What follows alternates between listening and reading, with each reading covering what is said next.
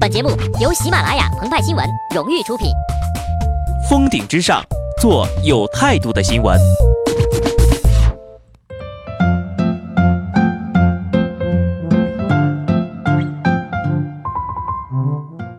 本文章转自澎湃新闻澎湃联播，听众朋友们，大家好，我是机智的小布。春天来了，万物复苏了，又到了赚钱的季节。三幺五过后，老板们的胆子纷纷大了起来，开始了新一段艰苦的冒险之旅。有的幼儿园饭菜里富含所谓的大肠菌，有的面包店用上了陈年老面粉，有的公司在地铁电缆上揩了油。据媒体爆料，哈尔滨有一家鸭血加工厂用牛血兑水冒充鸭血，产品直供省内众多餐厅。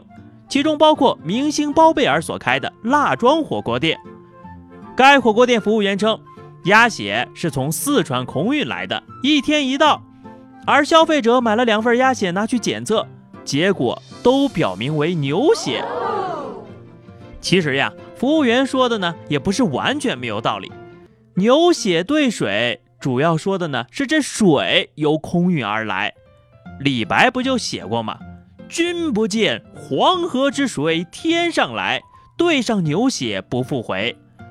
李白还写过“床前明月光，鸭血粉丝汤”，然后糊弄糊弄，一碗鸭血就这么着端上来了。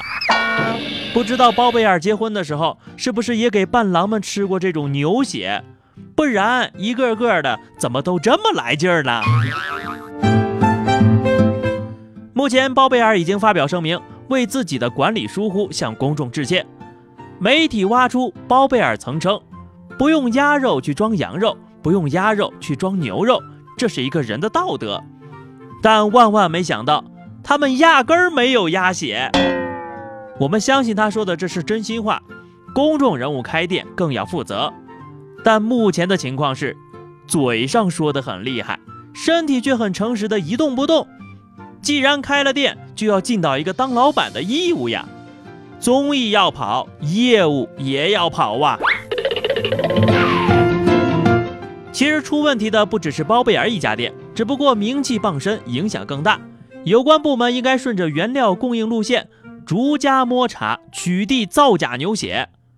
这不，上海网红面包店 Fairny 被内部员工爆出使用过期面粉制作面包。当日，食药监局已经责令其停业，同时扣留过期原料。曾经，关于面包和爱情是人们热议的话题。鹏鹏曾经认识一个女孩，约好了一块去吃饭。女孩说：“走，我们去武康路吃 fairy。”鹏鹏看了一眼价目表，十六块钱一个面包啊，打劫呢！随后，鹏鹏买了块三明治。后来，那个女孩就再也没有联系过鹏鹏。如今，关于 fairy 的问题陆续被爆出，鹏鹏默默地将新闻转发到了朋友圈，留下公寓名。大家都说爱情是有保质期的，那保质期是两个人之间的激情和责任，而面包的保质期不光取决于外包装上的日期，更取决于商家的良心。对于 Fairly 的面包店，用《速度与激情七》中的一句台词来形容，就是。我这一生做的最正确的决定，就是走进你的面包店，买了一块三明治。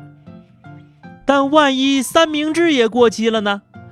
据报道，吹哨人在曝光 Fairy 面包店的相关问题之后，接到了一个恐吓电话，对方操着上海口音说：“可以起诉你，一是泄露商业机密，二是诽谤。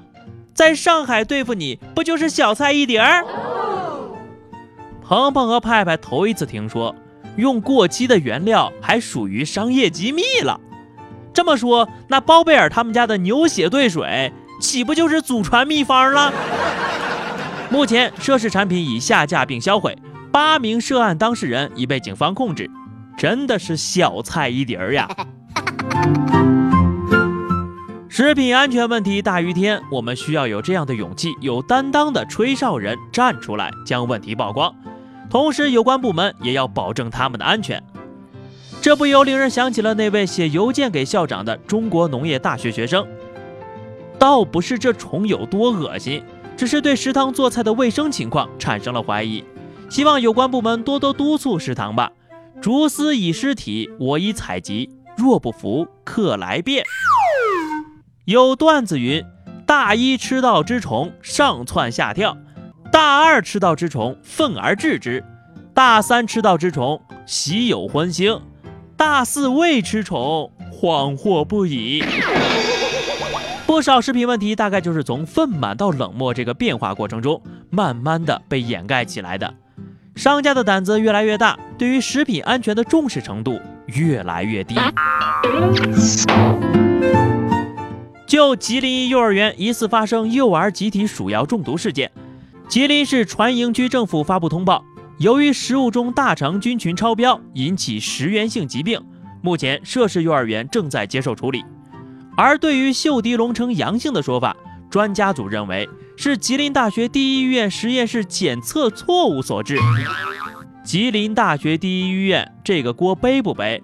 这个时候呀。就需要任意一方能够拿出不服来辩的勇气，将问题公开化、透明化，给涉事家长和网友一个解释，而不是遮遮掩掩的半夜一点发公告。好的，以上就是本期节目的全部内容了。更多新鲜资讯，欢迎关注微信公众号“鹏鹏和派派”。下期节目我们再见吧，拜拜。